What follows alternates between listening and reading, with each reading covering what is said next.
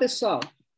Eu vim aqui falar sobre uma sessão do Aspen chamada Sessão de Obesidade é, Sarcopênica e Fragilidade. Essa foi mais uma sessão que envolveu aí critérios de avaliação nutricional e da avaliação da composição corporal. Essa foi uma sessão em que o Glyn, mais uma vez, roubou a cena. Foram três apresentações sobre validação do Glyn e como medir a muscularidade com, com ênfase no diagnóstico de desnutrição, no uso do ultrassom, é, sarcopenia e bioimpedância. E a terceira tratou da intervenção é, da sarcopenia. Nós já mostramos em outra sessão aí, a importância do GLIM na avaliação da desnutrição e a sua é, validação é, foi feita comparando com a avaliação subjetiva global. Dessa vez também é, os critérios para validação com estudos prospectivos é, e validação de uma outra ferramenta, o NDASPEN, também veio junto aí como é, um, um, segundo critério, que é a junção da ASPEN com a Academia de Nutrição e Dietética. O GLIM, é, então, consiste de uma estrutura baseada em pelo menos um de três critérios fenotípicos, porcentagem de perda de peso, IMC e redução da massa muscular, é, e critérios etiológicos, redução da ingestão ou da assimilação e inflamação, para fechar o diagnóstico de desnutrição, um de cada.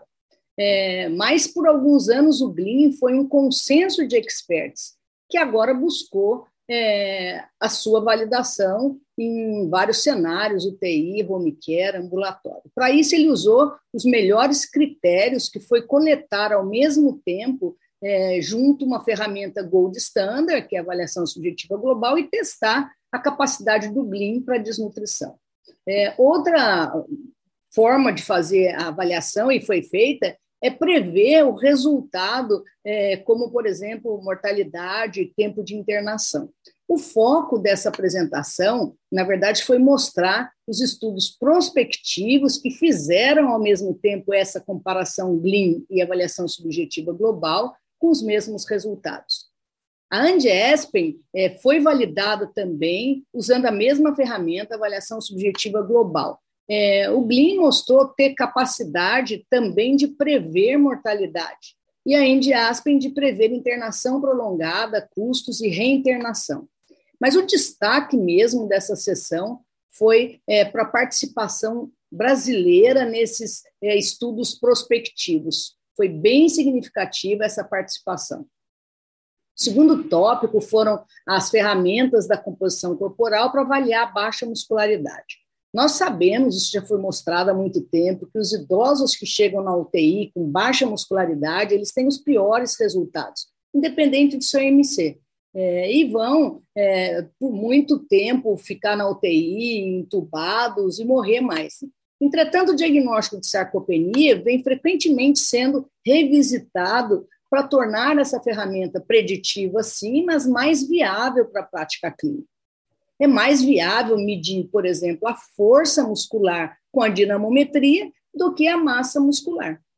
A, a prevalência de baixa muscularidade é variável dependendo do método que se usa.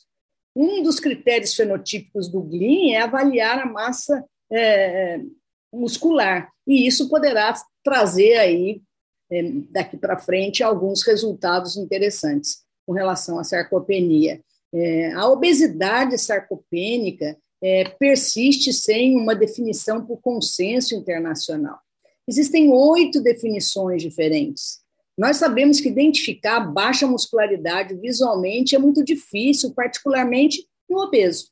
É, o ultrassom é um método portátil, não invasivo, de baixo custo, feito ali na beira-leito, é, que permite quantificar objetivamente e pode avaliar também a qualidade do músculo. A espessura muscular ela pode predizer a massa muscular global. É, e o quadríceps femoral é, é, é um músculo muito utilizado é, e validado em 15 estudos aí, e, e, um músculo grande e de fácil acesso no doente crítico, mesmo muito monitorado. Na UTI, é, a gente pode ter, então, acesso à, à qualidade e quantidade muscular e relacionar força e função. A maior ecogenicidade, menor força e função. É, mas é necessário determinar alguns consensos, por exemplo, qual é o melhor ângulo do transdutor, é, como deve ser a compressão feita com o transdutor e, e o melhor método de, de validação disso. A, a, bioimpedância também é, vem sendo usada aí é, como uma ferramenta para avaliar também a composição corporal. Os equipamentos usados são muito diferentes, mas o ângulo de fase reflete a qualidade muscular, é, e isso foi mostrado em tomografia computadorizada no doente crítico.